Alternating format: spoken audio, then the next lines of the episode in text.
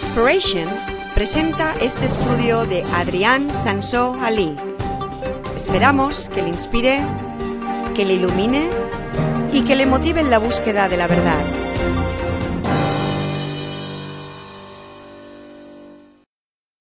Como sabéis, hemos estado hablando de, de este gran tema de la soberanía de Dios. Para los que habéis estado siguiendo esta serie, hay cinco veces que he hablado de esta serie. To- de- todo, de- de- he hablado de este tema todo verano, básicamente, desde antes del verano. Y porque es un, es un tema muy grande, es una serie grande, todo es eh, enorme. Y nos falta solo una pieza del puzzle, realmente. Una última pieza que es lo que voy a dar hoy.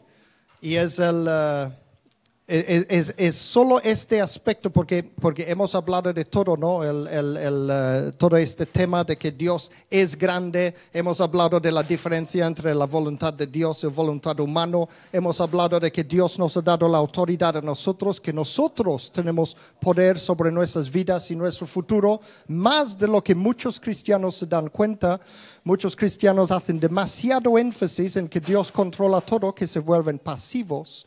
Y este no está bien. Dios nos manda en la Biblia ser activos en nuestra fe, en tomar parte nosotros en nuestra salvación, en nuestro futuro y todo esto. Y este no quita de que Dios es el más súper enorme, no sé qué y no, no- no sé cuánto.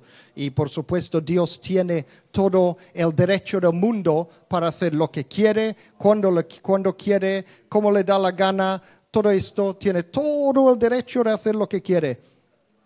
Y sin embargo, él, él mismo ha elegido regirse por una serie de, leyes y maneras de funcionar. Y entonces, eh, y él nos dice a nosotros que tenemos que tomar las riendas de nuestras vidas y poner nuestras vidas en orden y usar el propio poder que Dios nos da para controlar nuestras vidas. Hemos hablado de todas esas cosas.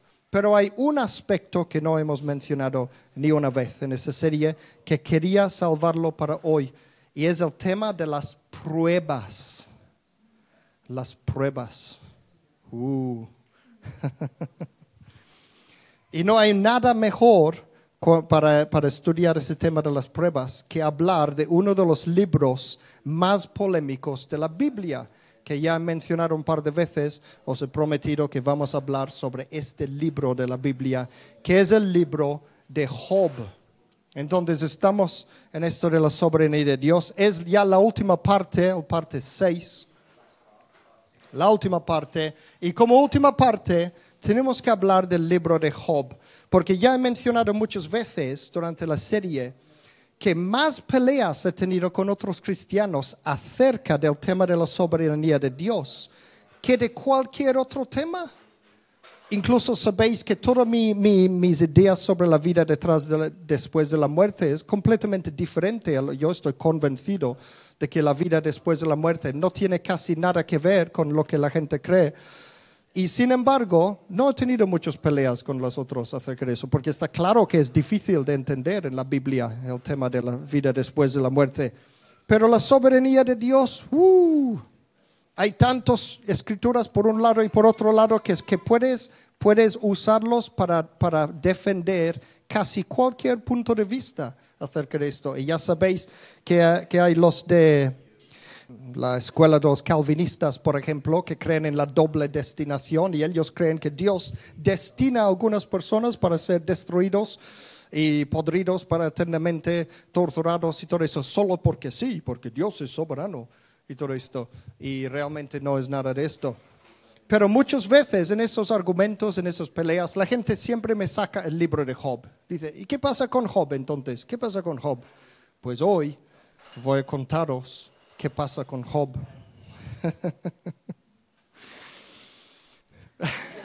no, este se entiende en todas las lenguas.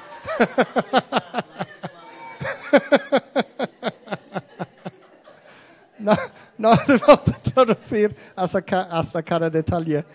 Es la primera vez que Alex traduce hoy.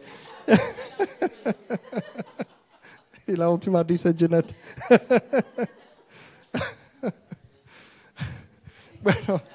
Bueno, resulta que el libro de Job es muy, es muy polémico. Es muy polémico en varios aspectos. En varios aspectos es polémico este libro. Primero de todo, hay- hay los detalles acerca del mismo libro. Por ejemplo, no se sabe quién escribió el libro. Podría haber sido cualquiera, podría haber sido Job mismo, podría haber sido Moisés, podría haber sido Salomón. podría- otros dicen que podría haber sido Elihu, que es uno de los personajes que sale en el libro de Job. Hay muchas teorías, pero muy disparates acerca de quién lo escribió. Nadie sabe. Y en parte depende de cuándo fue escrito el libro, porque resulta que no se sabe cuándo fue escrito el libro de Job, tampoco. Sabéis que los eventos de la historia de Job probablemente pasaron en tiempo de las patriarcas, o sea, tiemp- tiempos de Abraham y compañía. Entonces, posiblemente pasaron en tiempo de las patriarcas, por ejemplo, Abraham y compañía, que vivieron entre los años 2000 y 1800 antes de Cristo. ¿Y, ¿Y por qué se dice esto? Porque primero no hay ninguna referencia a Israel o la ley de Moisés o al antiguo pacto, nada de esto. Vemos en el libro de Job que Job es el sacerdote de su familia y esto pasaba en tiempos de los patriarcas.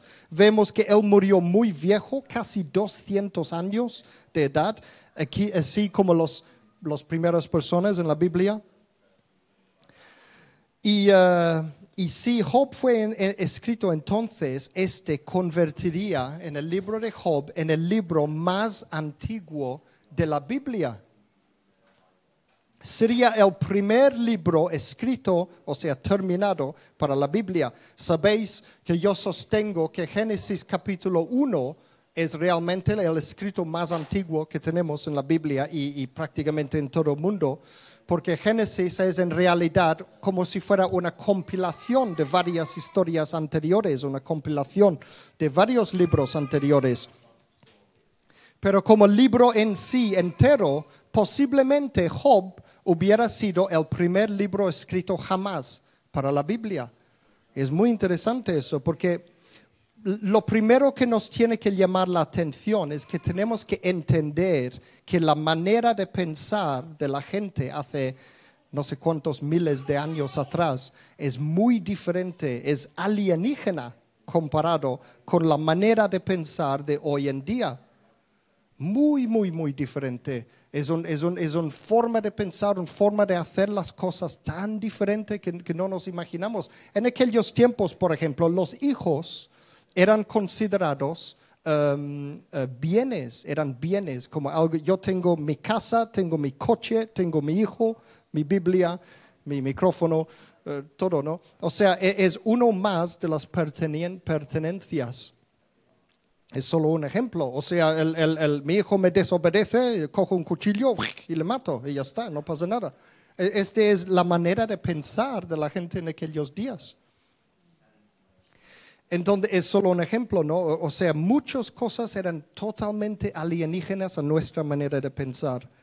Le digo a mis hijos, tienen que dar gracias a Dios que viven hoy día y bajo el nuevo pacto y todo esto, ¿no? Y, eh, y bueno, eh, a ver, ¿qué más? Por otro lado, pero, por otro lado, aunque la vida de Job era hace mucho, mucho, mucho tiempo, es posible que este libro de Job podría haber sido escrito mucho más tarde de los eventos que habla. Y la gente piensa eso porque es muy parecido a la literatura de sabiduría de los tiempos de Salomón. Y este lo, hace que el libro fuera escrito muchísimo más tarde. Y, eh, eh, vamos a comentar un poco más de esto dentro de un rato. Tercer cosa polémica acerca del libro de Job es que ni se sabe si se trata de una verdadera historia o una obra de ficción. Ahora algunos dirán, ¿qué dices? Que no es real, que es mentira. No, la Biblia contiene libros de historia, tiene libros de canciones, tiene libros de sabiduría y de filosofía, tiene libros de visiones y tiene parábolas. Y todo esto es palabra de Dios, válido, inspirado por el Espíritu Santo, todo esto. Lo que pasa es que no se sabe si Job es un libro de historia o si es un libro de sabiduría al estilo de una parábola, como las parábolas de Jesús, para enseñarnos una verdad espiritual. Concretamente, parece que está escrito en el estilo de una obra de teatro. Y uh, ojo, porque esto no lo hace menos palabra de Dios. Da exactamente igual qué tipo de libro es. Sabéis que en la Biblia hay muchos tipos de libros de diferentes estilos, porque su razón de ser, la razón de estar en la Biblia es para que aprendamos una lección espiritual. O sea, el libro de Job es 100% inspirado por el Espíritu Santo. Ahora, razones a favor, estas son las razones a favor de que el, el argumento de que el libro de Job es una parábola Primero de todo, esas son las cosas que yo he elegido como me llaman la atención a mí. Primero, Dios y Satanás parecen amiguitos en el libro de Job. Hemos dicho que posiblemente Job es el más antiguo libro de la Biblia. Ahora mira la diferencia entre la relación de Satanás y, Dios en Génesis. Sabéis que en Génesis capítulo 3 eh, Satanás va en contra de Dios, Dios se, enfada con Satanás, le castiga y todo eso dice, ¿qué has hecho? Y, Satanás es el rebelde, el enemigo de Dios. Y vemos en el resto de la Biblia que Satanás es el mentiroso, es el enemigo de Dios y todo esto. En el libro de Job, que posiblemente fue escrito a mismos, mismos tiempos que el libro de Génesis, es muy diferente la cosa parece muy a lo ligero. Oh, sí, Satanás, ¿cómo estás? Mira esto y tal y cual. Ah, sí, somos amiguitos, vamos al bar y tomar un café juntos. Este tipo de, de cosa. Ese es algo que me llama la atención de que es una parábola. Y eh, ojo en, en esto, es muy importante que no hay que hacer doctrina con solo un versículo de la Biblia hay mucha gente que sacan versículos por aquí y por allí y hacen doctrinas alrededor de esto, pero no se puede. Si solo hay un versículo en la Biblia que dice que los ángeles tienen que venir a presentarse entre, delante de Dios y Satanás también. Hay mucha gente que dice, sí, Satanás siempre tiene que ir a presentarse delante de Dios y contarle todo lo que ha hecho y todo esto. No, no podemos sacar estas conclusiones de un simple... Uh, versículo de la Biblia, especialmente uno que podría ser una parábola. Segunda cosa que me llama la atención de que posiblemente fuera una parábola es la narrativa demasiada exagerada. Ahora, ¿qué quiero decir con exagerado? Vamos a ver. Job capítulo 1, versículos 13 al 19. Vamos a leerlo.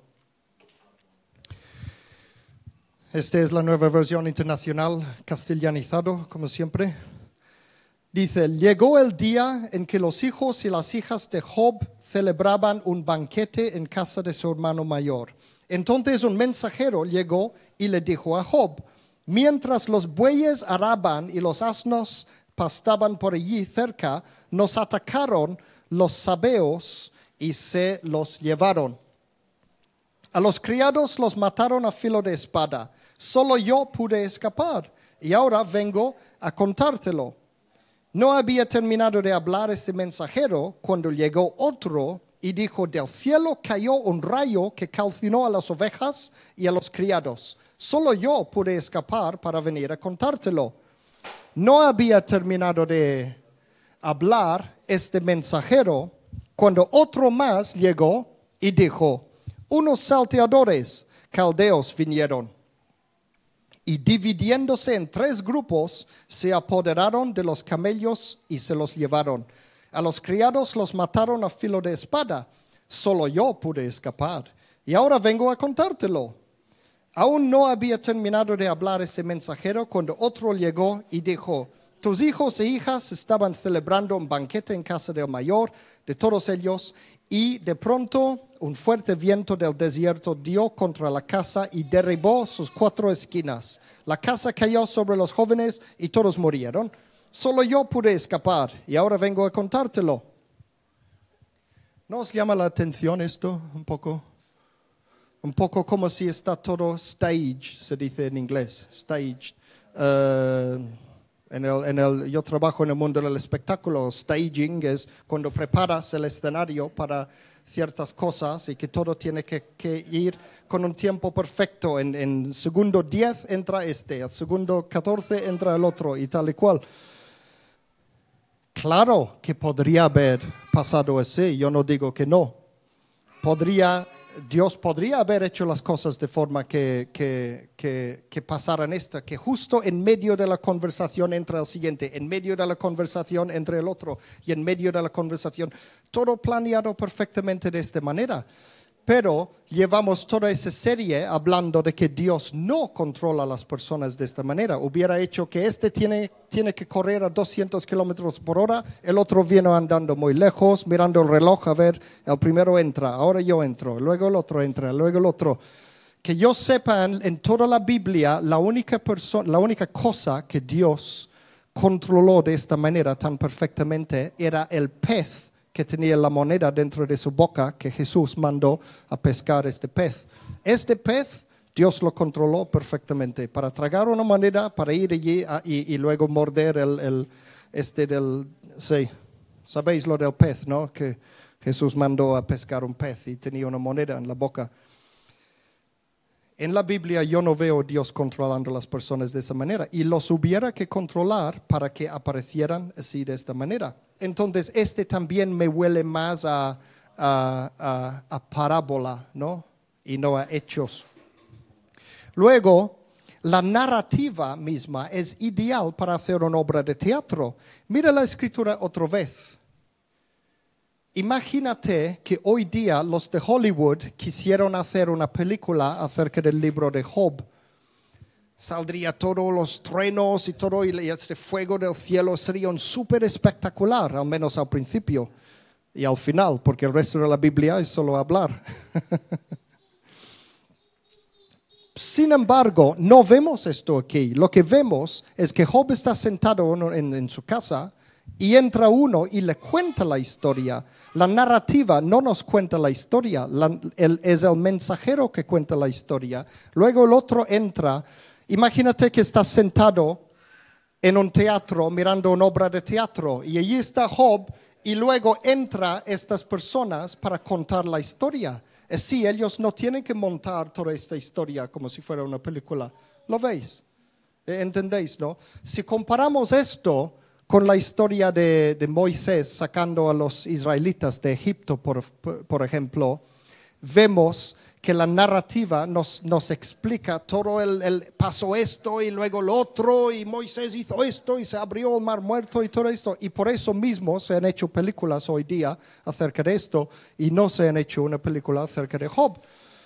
Porque el, el, la misma narrativa, la manera en que el libro está escrito, presta a que no se haga una película, sino a que se haga una obra de teatro, que es lo que se hacían en aquellos tiempos, porque no existían las películas. Um, entonces, porque vemos que no muestra nada, solo muestra a las personas hablando de que ha pasado esto, ha pasado lo otro, ha pasado lo otro. Otra cosa es que todo el libro es una conversación. Sabéis que el libro de Job es uno de los libros más grandes de la Biblia y sin embargo es toda una conversación. Solo hay acción, es de acción al principio y un poco de acción al final y todo el resto es una conversación enorme. Es la conversación más larga de la Biblia. Pero si lo leéis, si os sentáis y leer el libro de Job, veréis que no parece una conversación normal. Lo que es, primero de todo, es un poema larguísimo y son realmente hechos por monólogos súper elocuentes.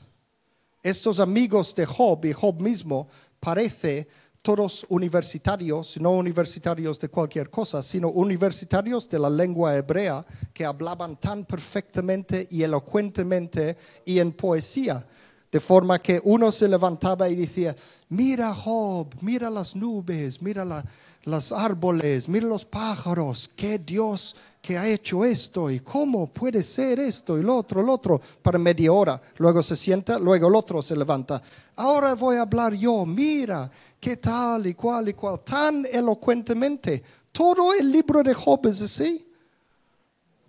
Ese no es una conversación normal. Esto, de hecho, es muy parecido al diálogo filosófico de las obras de Platón y de los otros grandes filósofos griegos. Sabéis que estos filósofos griegos antiguos muchas veces escribían sus libros de filosofía en forma de una conversación entre dos o tres caracteres diferentes, inventados. Ellos inventaron los, personajes y hacen una, una conversación.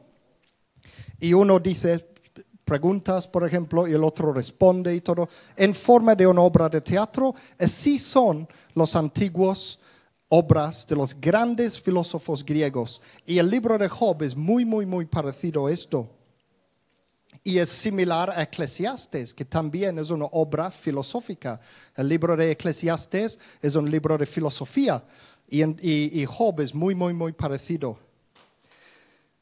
Entonces, todas esas cosas nos apuntan a que este fuera una parábola, de que real, en realidad estamos tratando de un libro de filosofía y sabiduría y no un libro de hechos históricos. Ahora, ¿Cuáles son las razones a favor de ser una verdadera historia esto? Las únicas razones salen de dos sitios en la propia Biblia. Hay dos sitios en la Biblia que hablan de Job como si fuera una persona real. El primero es Ezequiel 14, versículos 13 a 14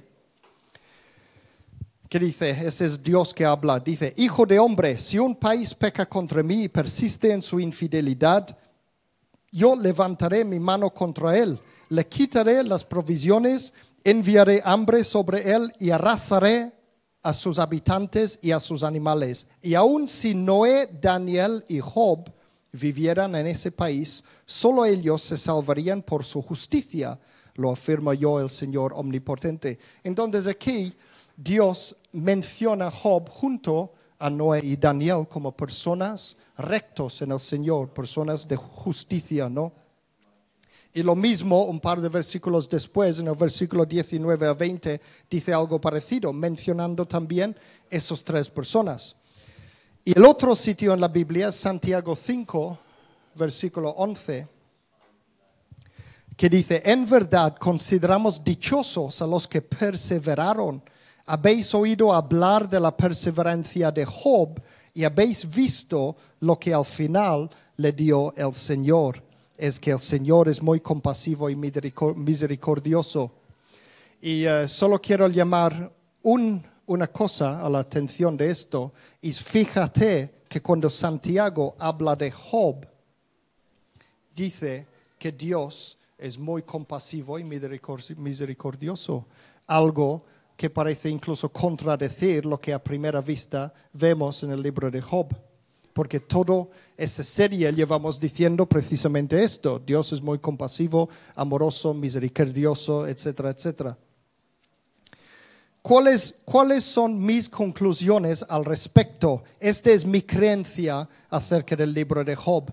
Yo creo que el libro de Job es un libro de sabiduría o filosofía en forma de obra de teatro que podría ser basado en una historia real que pasó mucho tiempo antes. O sea, yo no creo que Job fue el primer libro escrito de la Biblia, yo creo que fue escrito en tiempos de Salomón, posiblemente por Salomón mismo, y, eh, era la manera de interpretar lo que había pasado a un personaje real que se llamaba Job, en eh, muchos cientos de años anterior. Esa es mi, mi, eh, mi interpretación de esto.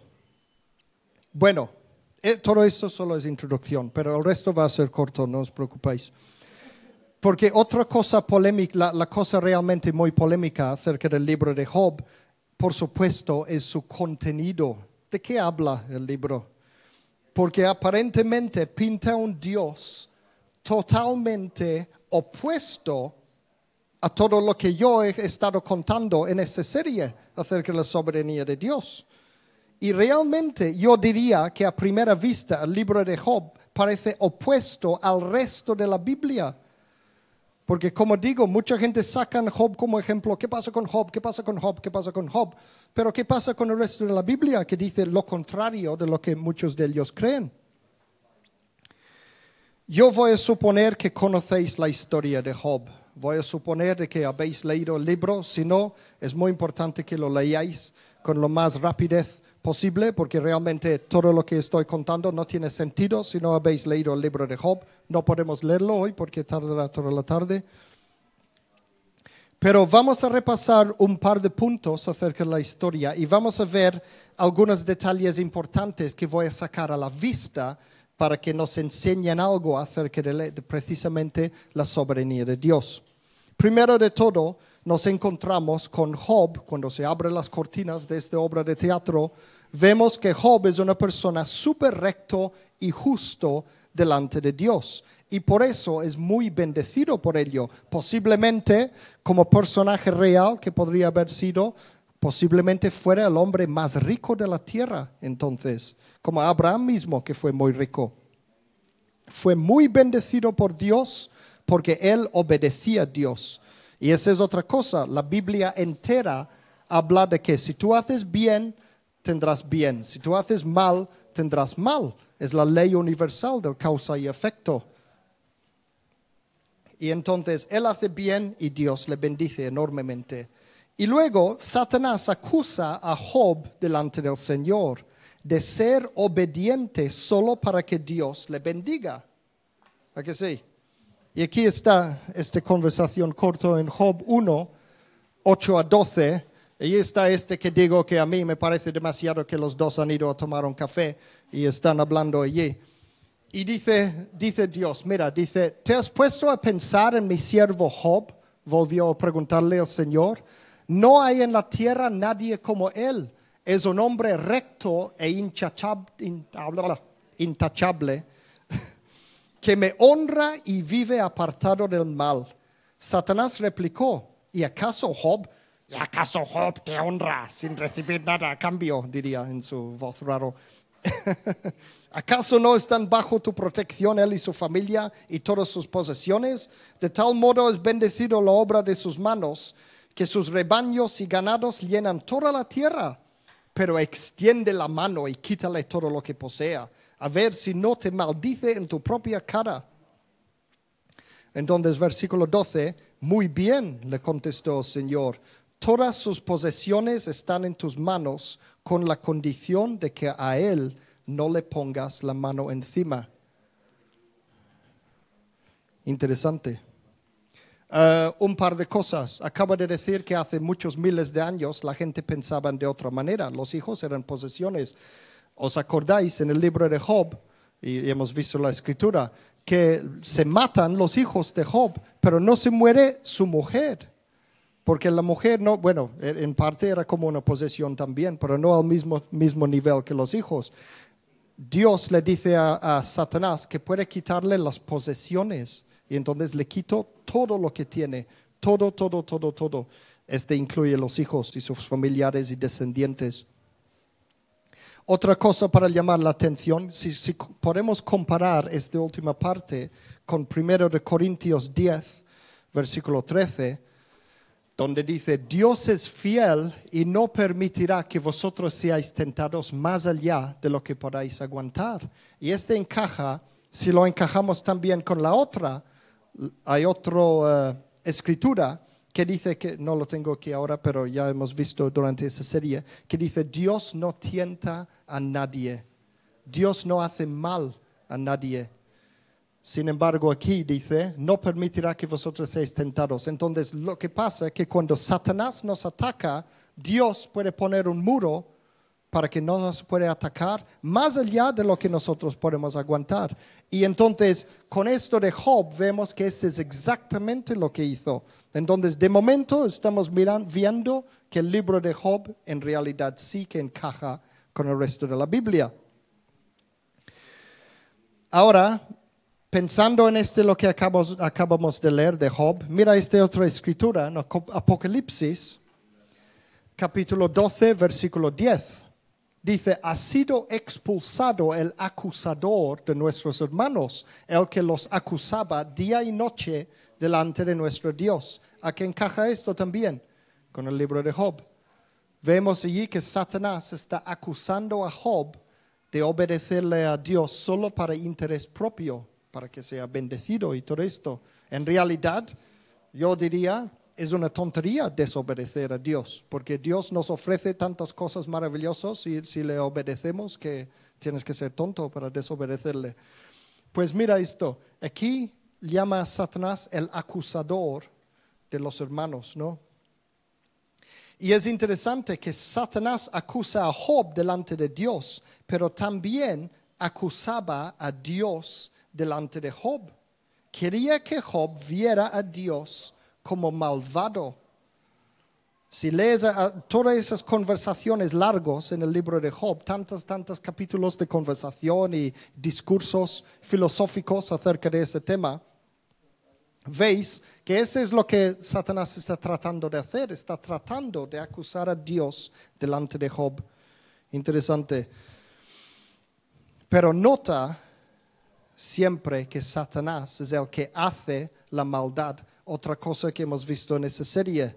Satanás es el que hace la maldad y no Dios. Dios hace lo contrario, pone el muro de protección para que no pasa más allá de lo que sería conveniente. Pues bueno, vemos en este libro de Job entonces que, es como si Dios hace un, tipo de apuesta con, con, Satanás y le deja destruir la vida de Job. Primero, Satanás le quita todo lo que tiene, pero luego también vuelve otra vez y, le persuade, entre comillas, a Dios, que le quita también la salud a Job. Y una cosa también que me llama la atención a mí es que es interesante Sabéis que está demostrado que muchas enfermedades están causadas por emociones negativas, siempre eh, especialmente relacionados con choques emocionales. Hay muchísimos casos en la vida en que vemos que alguien recibe un super desastre en su vida y luego se pone enfermo. Esto está demostrado científicamente que es así. Y entonces eh, eh, es interesante que este lo que le pasa a Job también es normal si lo comparamos con, lo que pasa en, la vida, ¿no? Cuando alguien tiene un super desastre, entonces se pone enfermo y Job se, pone, se puso muy enfermo después. Y leemos con esto después que Job sufre enormemente. Job es una de las personas en toda la Biblia que sufre más que cualquier otro personaje de la, de la Biblia. Jesús, por ejemplo, es el que sufrió más. Luego había un par más, había el, famoso Jeremías, el profeta llorón, se dice. Bueno, hay gente en la Biblia que desgraciadamente les tocó la, la, mala cosa, ¿no? Y Job es uno de estos. Job es uno de los más grandes desastres en la vida. Y podemos ver un poco de esto. Si leemos esto, mira Job 2, imagínate ahora, ahora, ahora sí que imaginaros que fuera una película y estamos mirando la película. Y mira lo que pasa. Job 2, 11 a 13, versículos 11 a 13. Dice, tres amigos de Job se enteraron de todo el mal que le había sobrevenido y de común acuerdo salieron de sus respectivos lugares para ir juntos a expresarle a Job sus condolencias y consuelo.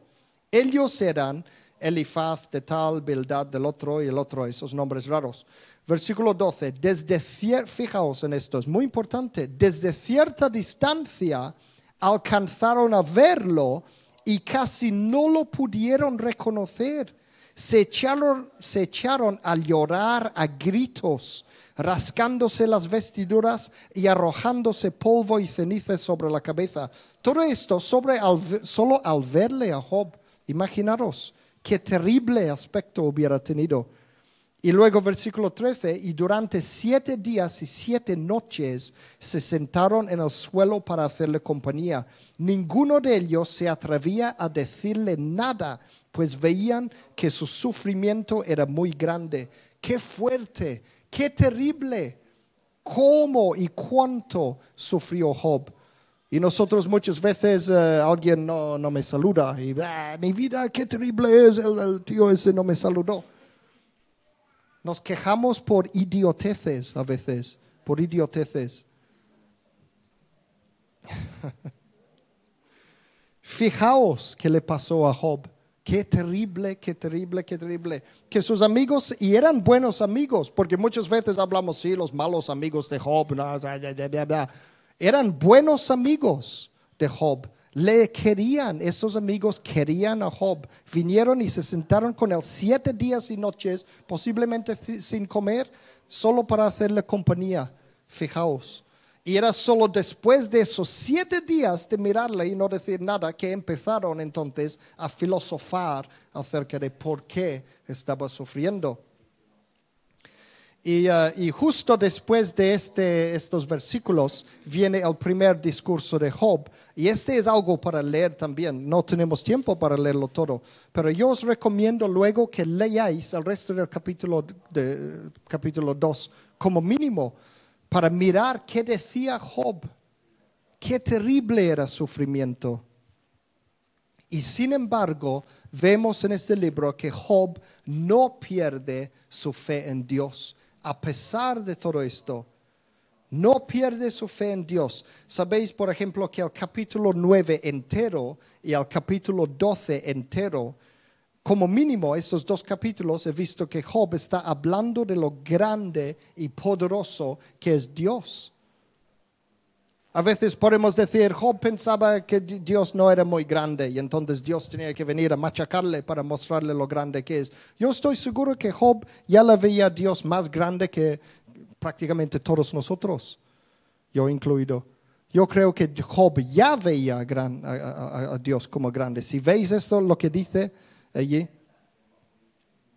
Y luego hay un, hay, hay un versículo muy clave en Job 19, versículo 25. Hay un, hay un versículo muy famoso allí que dice, yo sé que mi redentor vive. Después de orar a Dios, ¿por qué? ¿Por qué me haces esto? Tal y cual y cual y cual. Después de tanto, tanto, tanto tiempo, creo que pasan meses que él está sufriendo de esta manera. Y él dice, yo sé que mi redentor vive.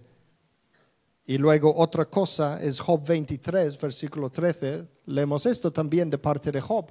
Dice, pero Él es, la palabra mágica, soberano. Él es soberano. ¿Quién puede hacerlo desistir? Y en otras en otras eh, traducciones habla de quién puede ir en contra de Él. ¿Quién puede hacer lo contrario a Dios? ¿Quién puede oponerse a Dios? Pero también vemos que Job insiste en su propia inocen- inocencia una y otra vez. Por ejemplo, Job 9, 21 lo dice directamente. Dice, soy, fijaos, dice, soy intachable. Él está enfadado con, con- con Dios, evidentemente, pero dice, soy intachab- tachab- enta- y bla, bla, intachable. Pero ya no me importa, tengo en poco mi propia vida. Estás, está sintiendo mal por sí mismo y no le damos la culpa por ello después de todo lo que le pasó. Pues veis que él se considera intachable y luego también muchos capítulos después, Job 27, ve- versículo 26, dice, insistiré en mi inocencia, no cederé, mientras viva no me remorderá la conciencia. Y él va, va, va el, el, por ejemplo, Job 31, el capítulo entero, él habla de esto. Y, y es lástima otra vez que no hay tiempo de leer todos estos pasajes. Pero Job mantiene su inocencia incluso en sus pensamientos y actitud hacia las personas y hacia sus posesiones físicos. Él habla de que yo sé que todo eso que tengo no es, no es nada. Dios es mi Dios, no mis riquezas y no, no esas otras cosas y todo. Que, que Él es perfecto, no mira malo a las mujeres y todo esto. Habla de todo esto en el, en el capítulo 31. Sin embargo, vemos que los amigos de Job le acusan de haber pecado, porque después de todo, ellos entienden esta ley universal de causa y efecto.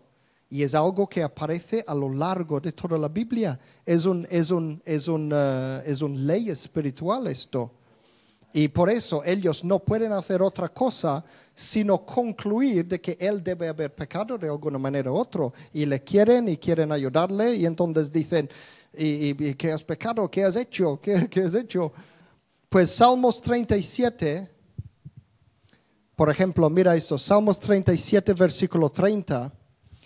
Dice, los malvados, los enemigos del Señor, acabarán por ser destruidos, desaparecerán como las flores silvestres, se desvanecerán como el humo. En todos Salmos habla de esto, en, en, toda la Biblia habla de esto. A ver, ¿dónde está esto? Aquí, Salmos 37, versículo 20. La Biblia habla una y otra vez de que los malvados, los que hacen mal, van a acabar mal.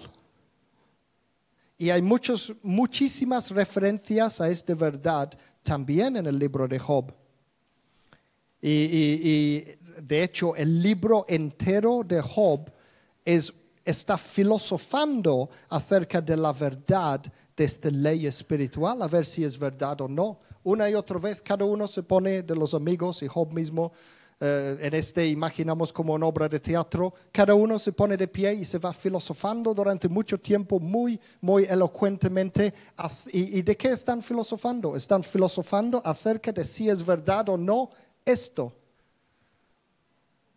A ver si es verdad o no lo que leemos en Gálatas 6, versículo 7, que dice, no os engañéis, de Dios nadie se burla, cada uno cosecha lo que siembra, una ley universal. Y ahora comparamos este mismo versículo con este que leemos en Job 4, versículo 8, que dice, la experiencia me ha enseñado que los que siembran maldad cosechan desventura. ¿Veis? Está hablando de esta ley de lo que tú siembras, tú cosecharás. Hoy día tenemos más entendimiento sobre esas cosas, pero esa es una ley universal que está tanto en antiguo como no, esto no ha cambiado, este siempre ha sido lo mismo. Y uh, mira esto, Job 34, versículos 10 a 12. Mira lo que pone. Dice, escuchadme, hombres entendidos, es inconcebible que Dios haga lo malo, que el Todopoderoso cometa injusticias. Dios paga al hombre según sus obras, lo trata como se merece, ni pensar que Dios cometa injusticias. El Todopoderoso no pervierte el derecho. O sea, ellos aquí, no me acuerdo ahora, creo que no, este no era, era Job, era uno de sus amigos, creo. Pero de, allí están, en, esas filosofías que están hablando, ellos todos están defendiendo esta ley universal de causa y efecto. Y eh, aquí lo vemos en Job 37 también, versículo 23. Dice, el Todopoderoso no está a nuestro alcance. Excelso es su poder, grandes son su justicia y rectitud. Y dice, a nadie oprime. Esas son verdades espirituales. Dios no oprime a nadie. Y este, este suena también con otro salmo, Salmo 5, versículo 4, que dice, tú no eres un Dios que se complazca en lo malo. A tu lado no tienen cabida los malvados. Entonces, mientras que vemos esta ley universal, que si tú haces mal, recibes mal y si tú haces bien, recibes bien. Luego está, por supuesto, Jesucristo que venía para, para, perdonarnos los pecados, de forma que aunque hayamos hecho mal en el, en el pasado, eh, Dios traslada este mal de alguna manera al cruz de Jesucristo para que luego puede venir cosas buenas sobre nuestra vida igualmente. Pero lo que no vemos en la Biblia es que alguien bueno recibe mal, menos aparentemente en el libro de Job. Pues después de todo esto, al final del libro de Job, aparece Dios mismo para corregirlos a todos en un super discurso, el, más exagerado discurso de todo el libro de Job. es el que Dios mismo hace. Es un discurso legendario, apoteósico, un sermón en la Biblia hecho por Dios mismo. Y es muy bueno. Yo he recomendado esto a mucha gente a lo largo de mi vida, que lean los capítulos 38 a 41 del libro de Job, porque es fenomenal este discurso de Dios y nos, nos puede humillar. Cuando una persona se cree muy bueno o cree que Dios es poca cosa, entonces que lean capítulos 38 a 41 entero, 38, 39, 40, 41. Son cuatro capítulos enteros de la Biblia que es un sermón de parte de Dios mismo. Y dice, mira esto y tal, igual, y te dice las cosas bien. Solo un, un, un, un, trocito de esto, Job 38, casi al principio, 40 al 6, quiero decir, versículos 4 al 6. Mira lo que dice Dios.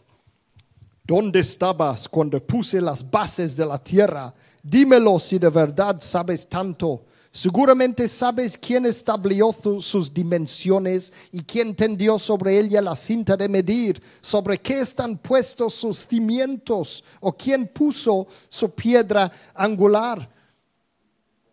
Una curiosidad acerca de eso es que la gente en aquellos tiempos pensaban que precisamente el tierra era plano y tenían cimientos y todo esto y, y cuadrado, ¿veis? Y entonces Dios está allí. Otra muestra de que es una obra de teatro esto. Pero vemos allí también que, que Dios se presenta en maneras que puede entender. No hubiera dicho, ¿quién hizo el mundo en forma de pelota? Job hubiera dicho, ¿qué es esto? ¿Quién ha dicho que el mundo es redondo? ¿Entendéis, no? Dios está hablando en términos de que podemos entender los humanos. Y en aquellos tiempos ellos entendían de esta manera y Dios dijo, pues, ¿quién hizo esto? ¿Quién? ¿Lo veis, no? Es el, tenemos que leer detrás de las palabras al, a la verdadera lección espiritual que hay allí. Y otra cosa, ese es un, trocito que me gusta mucho, porque este también el, uh, nos recuerda a nosotros que conocemos mucho más sobre el universo. Job 38, versículos 31 a 33, este está hablando de las constelaciones de las estrellas.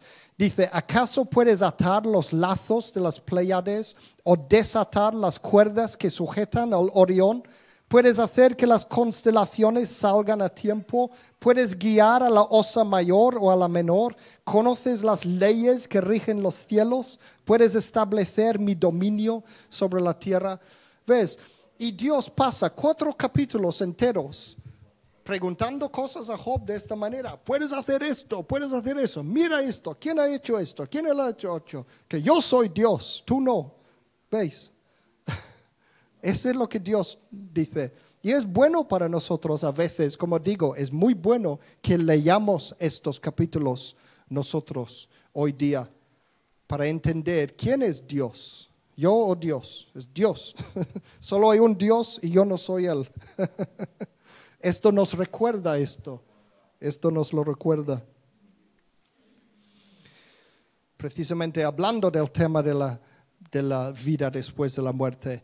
Imagínate en el día del juicio que estás delante del Señor intentando poner excusas para tu comportamiento.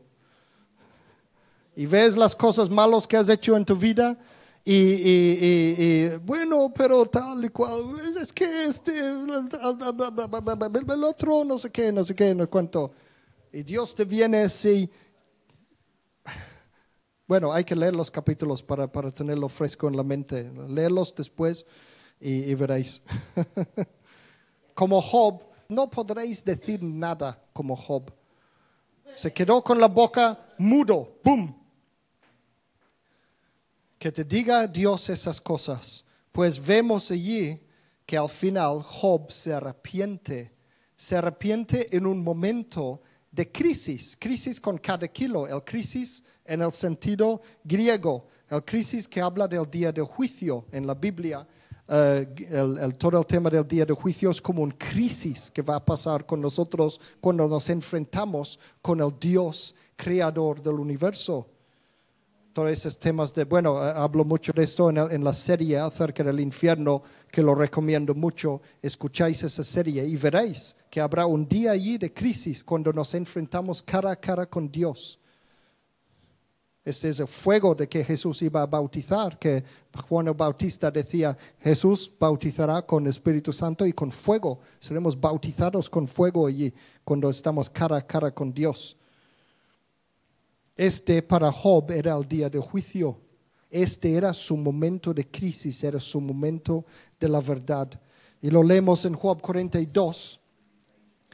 Job 42, versículos 5 a 6.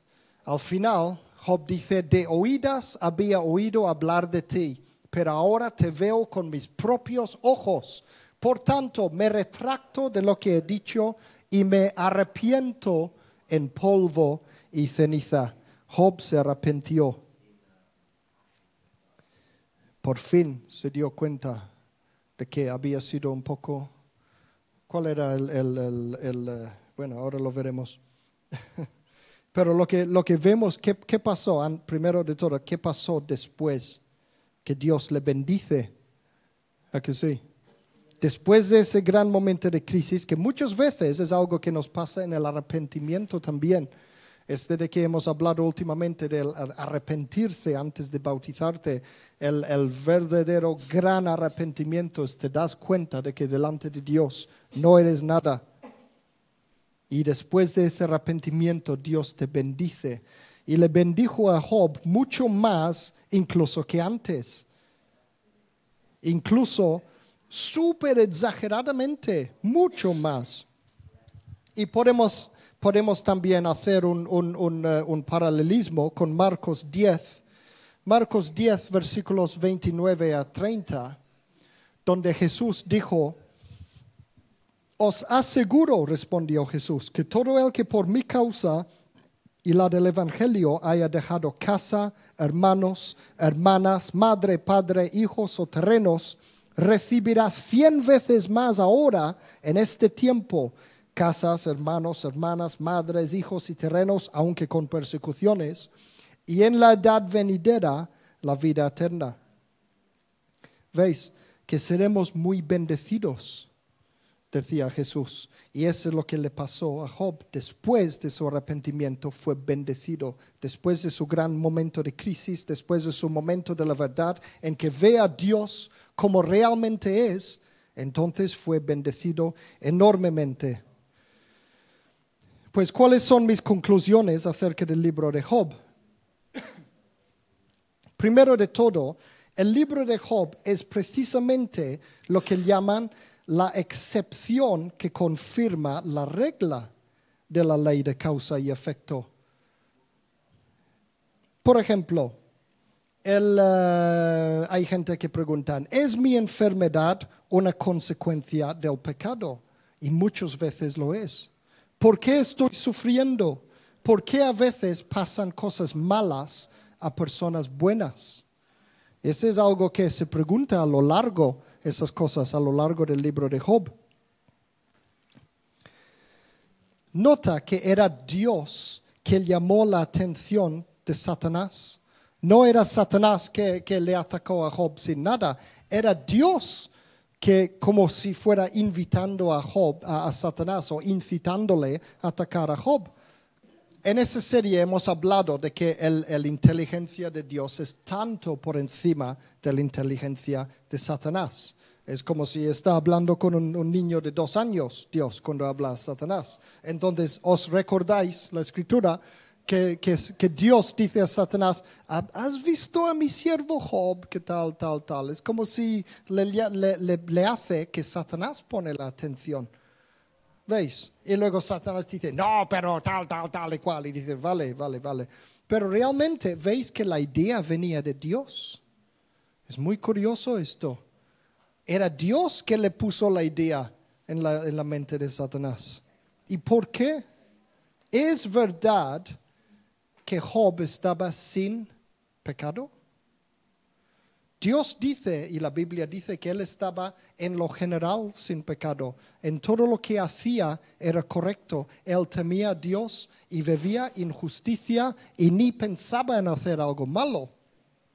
Pero sí que había un pecado en la vida de Job. En la vida de Job. ¿Cuál era? Es en la actitud, en la actitud de Job. ¿Qué pecado era en la, en la vida de Job? Lo podemos ver, es, lo, lo dice en el mismo libro, no soy yo que lo invento. Lo dice en Job capítulo 32, versículos 1 a 2. Pero eh, voy a usar esta vez la Reina Valera 60 porque lo dice mejor pa- para mí que, que lo que dice en la nueva versión internacional. Míralo, Job 32, versículo 1 a 2. En este caso vamos a leerlo más claramente en el Reina Valera del 60. Dice, cesaron estos tres varones de responder a Job por cuanto él era justo a sus propios ojos. ¿Lo veis?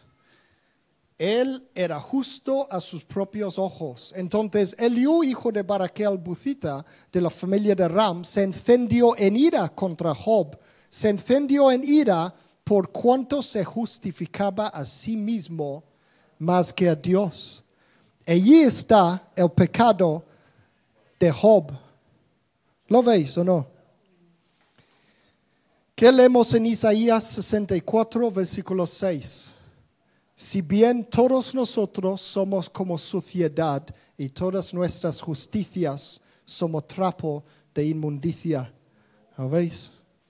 Entonces, el pecado de Job era la autojusticia. Él estaba tan acostumbrado a hacerlo todo perfectamente que se deleit- no se deleitaba, se, se, se ponía la nariz al aire, se envanecía porque, porque él hacía bien todo el tiempo. Y entonces Dios tenía que mandarle una prueba. Y como que Job era tan bueno y, y tan fe y todo esto, entonces él podía soportar una prueba enorme. Pero fijaos cómo Dios le recompensó después por esta prueba. Porque esa es cosa que mucha gente ignoran. Mucho, mu- mucho de, de esas personas que creen que Dios hace maldad cuando quiera, cualquiera y por cualquier razón y todo esto, porque es un, es un, es un eh, ¿qué es la palabra? Um, que hemos dicho también a lo largo de toda la serie, Dios no es caprichoso, no es un Dios caprichoso que haga lo que quiera solo porque sí. En realidad el libro de Job nos muestra que puede hacer lo que quiere, está en su derecho perfectamente, pero realmente siempre tiene una razón. Y la razón es porque Job era como una planta y estaba creciendo y necesitaba cortarle algunas brancas para que no vayaba, para evitar que se vayaba mal, para que se fuera bien. Un jardinero tiene que recortar plantas, ¿no? De la viña, de una, de un viñ- viñ- ¿cómo se llama? Un- una planta de estos, viño, viñero se dice. Vale. Esto, este es una prueba. Una prueba es cuando Dios tiene que recortar cosas que van para evitar que vayas un poco mal, para que acabas yendo bien donde tienes que ir. Y siempre después de una prueba, una prueba cuando, cuando sales bien de la prueba, con éxito, aprobado, entonces Dios te bendice enormemente, como luego bendició a Job. Y podéis leerlo al final del libro de Job, cómo le bendijo. Estaba muchas más veces más rico que antes incluso. Dice que luego tenía tres hijas que eran como las más guapas de todo el planeta. El- ¿Está allí? ¿Lo dice? Pues eh, para terminar, solo un par de cosas entonces, un par de conclusiones acerca de las pruebas. Santiago habla de las pruebas en capítulo 1 de Santiago, versículos 2 a 4. Mira lo que dice Santiago. Dice, hermanos míos, consideraros muy dichosos cuando tengáis que enfrentaros con diversas pruebas, pues ya sabéis que la prueba de vuestra fe produce constancia. Y la constancia debe llevar a feliz término la obra para que seáis perfectos e íntegros, sin que os falte nada. ¿Veis? Y muchas veces en la vida Dios ni necesita hacer nada, porque tantas veces, como he dicho antes, tantas veces nos pasan cosas malas y le echamos la culpa a Dios. ¿Por qué Dios me hace esto? ¿Por qué tal, tal, tal, tal, tal, tal? Yo no soy tan bendecido para que Dios me haga cosas.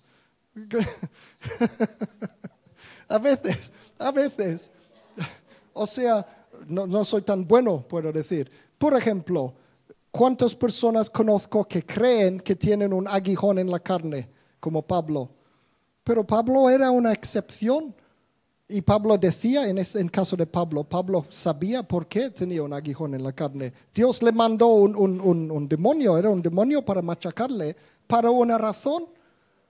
Y porque él había tenido supervisiones, no sé qué, no sé cuándo, para, precisamente para pararle de, de tener la cabeza demasiado grande. Y muchas veces nosotros tenemos algo, una enfermedad o algo, dice, ah, es, es Dios que me ha puesto un aguijón en la carne. ¿Quién eres tú para que Dios te ponga cosas? no eres tan bueno como Pablo. E- ¿Entendéis lo, lo que digo? Siempre le echamos la culpa a Dios para todo y no lo es. Job era un hombre perfecto, casi, casi perfecto. Y por eso Dios tenía que ponerle maldad solo para que aprenda algo. Sí. Normalmente en nuestras vidas, y la, Biblia lo dice también, hemos visto esa escritura que dice precisamente en Eclesiastes, otro libro de sabiduría, que habla de que el tiempo y las, la- las cosas nos pasan a todos. La vida por sí es, es tan mal que, que nos pasan cosas y muchas veces por nuestro propio idiotez, nuestro, nuestro propio estupideces tenemos maldades y luego creemos que es porque soy tan santo que Dios me ha hecho algo, ha tenido que recortarme un poco. ¿Veis? No es así. y aquí, mira, aquí lo explica un poco para terminar en primero de Pedro, capítulo 4, versículos 12 a 19. Mira esto, queridos hermanos, queridos hermanos, no os extrañéis del fuego de la prueba que estáis soportando como si fuera algo insólito. Al contrario, alegraos de tener parte en los sufrimientos de Cristo, para que también sea inmensa vuestra alegría cuando se revele la gloria de Cristo. Dichosos vosotros si os insultan por causa del nombre de Cristo, porque el glorioso Espíritu de Dios reposa sobre vosotros. Que ninguno tenga que sufrir por asesino, ladrón o delincuente, ni siquiera por entrometido. ¿Qué significa esto? Que ninguno tenga que sufrir, o sea, muchas veces sufrimos por ser tontos, básicamente. Yo, ¿cuántos, cuántos, un ejemplo, cuántos cristianos he oído yo que han tenido problemas con otras personas, con los vecinos, con los familiares y todo eso? Y dice, porque soy un cristiano. Y Jesús dijo que los cristianos vamos a tener problemas con el mundo, el mundo nos odiará. Y es verdad, el mundo les odia a estas personas. Yo digo, este, este no es por ser cristiano, ese es por ser tonto. Porque tú tratas a los demás mal, porque tú tienes mala actitud y todo esto, y, y entonces los demás tratan mal, y tú crees que es por ser cristiano. No, Pedro dice que ninguno tenga que sufrir por asesino, ladrón o delincuente, ni siquiera por intrometido. Dice, pero si alguien sufre por ser cristiano, que no se avergüence. Solo si es de verdad por ser cristiano, sino que alabe a Dios por llevar el nombre de Cristo. Porque es, y este es importante ahora que pone aquí, porque es tiempo de que el juicio comience por la familia de Dios. ¿Qué cosa más interesante? Es tiempo de que el juicio comience por la familia de Dios. Y si comienza por nosotros, ¿cuándo será el fin de los que se rebelan contra el Evangelio de Dios? Si el justo a duras penas se salva, ¿qué será del impío y del pecador? Así pues, los que sufrís según la voluntad de Dios, entregaos a vuestro fiel Creador y seguid practicando el bien. ¿Veis? Porque de alguna manera nosotros estamos siendo juzgados ahora en esta vida. De esto se tratan las pruebas.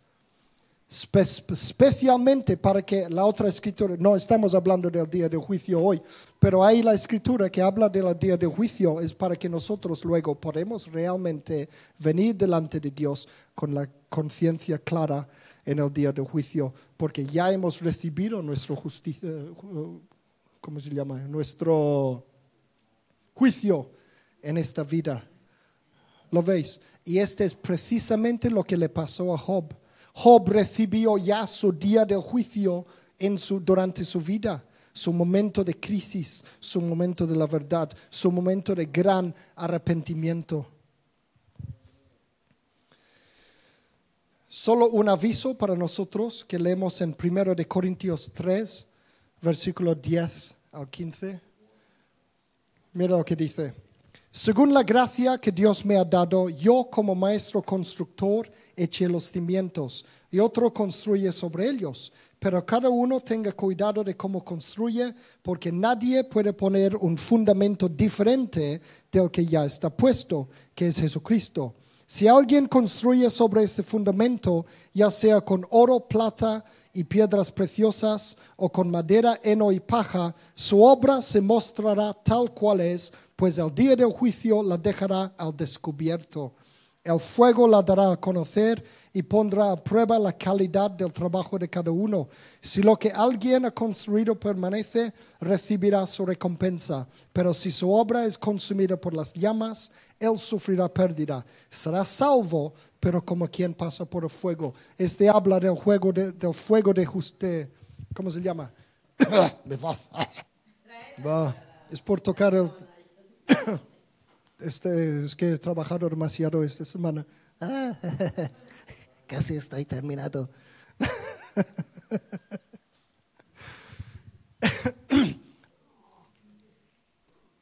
ya, ya estoy, casi, casi. ¿Veis? Entendéis esto, pero ese es el día del juicio. Ese es lo que le pasó a Job. Eh, pasó por la fuega, el fuego de la prueba para ver de qué estaba hecho Job. Y Job aprobó, en realidad él aprobó, porque él estaba, su vida estaba fundamentado sobre Dios. Tenía el fundamento como roca, que ahora en, en el nuevo pacto nuestro fundamento es Jesucristo. Sabéis una curiosidad muy importante acerca de todo esto, es que Job nunca llegó a saber lo que nosotros sabemos, la conversación entre Dios y Satanás. Job nunca llegó a saber por qué le pasó todo esto.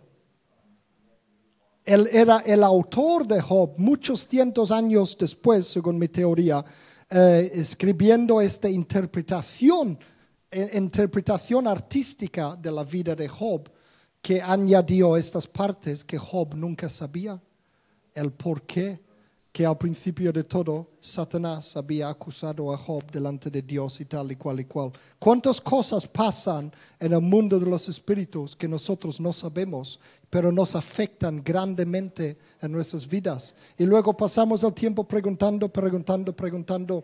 Muchas veces no hace falta saber la respuesta. Lo único que hace falta es mantenernos firmes en Cristo, nuestro Salvador.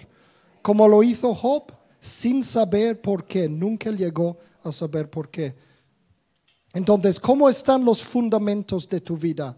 ¿Harías lo mismo si te pasara un desastre en tu vida? Mira Salmo 34, versículo 1. Bendiciré al Señor en todo tiempo, mis labios siempre lo alabarán. Y quiero mostraros un segundo solo lo que, lo que, lo que Job dijo después de que, de que estos siervos venían a contarle todas esas desgracias al principio del libro, mira lo que, cómo respondió Job. Mira esto. Job 1, 20 a 22. En ese momento Job se levantó, se rascó las vestiduras, se rasuró la cabeza y luego, abatido, cayó al suelo en actitud de adoración entonces dijo, desnudo salí del vientre de mi madre y desnudo he de partir. El Señor ha dado, el Señor ha quitado. Bendito sea el nombre del Señor. A pesar de todo esto, Job no pecó ni le echó la culpa a Dios. ¿Veis que respondió bien? Así es como tenemos que hacer nosotros. A veces una persona fiel a Dios sí que puede sufrir hay cosas que pasan más allá, como digo, que no sabemos. Y no siempre tenemos todas las respuestas al porqué de algún evento en particular. Y como conclusión a toda la serie, porque he intentado explicar ya en esos seis veces todo el tema de la soberanía de Dios, porque yo siempre quiero saberlo todo y quiero tener todas las respuestas, pero no he podido concluir diferente a lo que Job mismo concluyó, que es en Job 42, versículo 3, la segunda parte del versículo dice, reconozco que he hablado de cosas que no alcanzo a comprender, de cosas demasiado maravillosas que me son desconocidas. Y a veces cuando buscamos la verdad, que yo primero quiero saberlo todo, a veces tenemos que humillarnos y, y decir que no lo sabemos todo.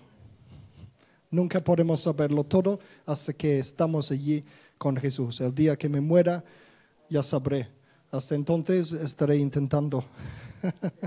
que Dios os bendiga. Perdón por el tiempo largo, pero ya se acabó la serie. Ya no voy a hablar más sobre la soberanía de Dios. Ahora puedo descansar la voz.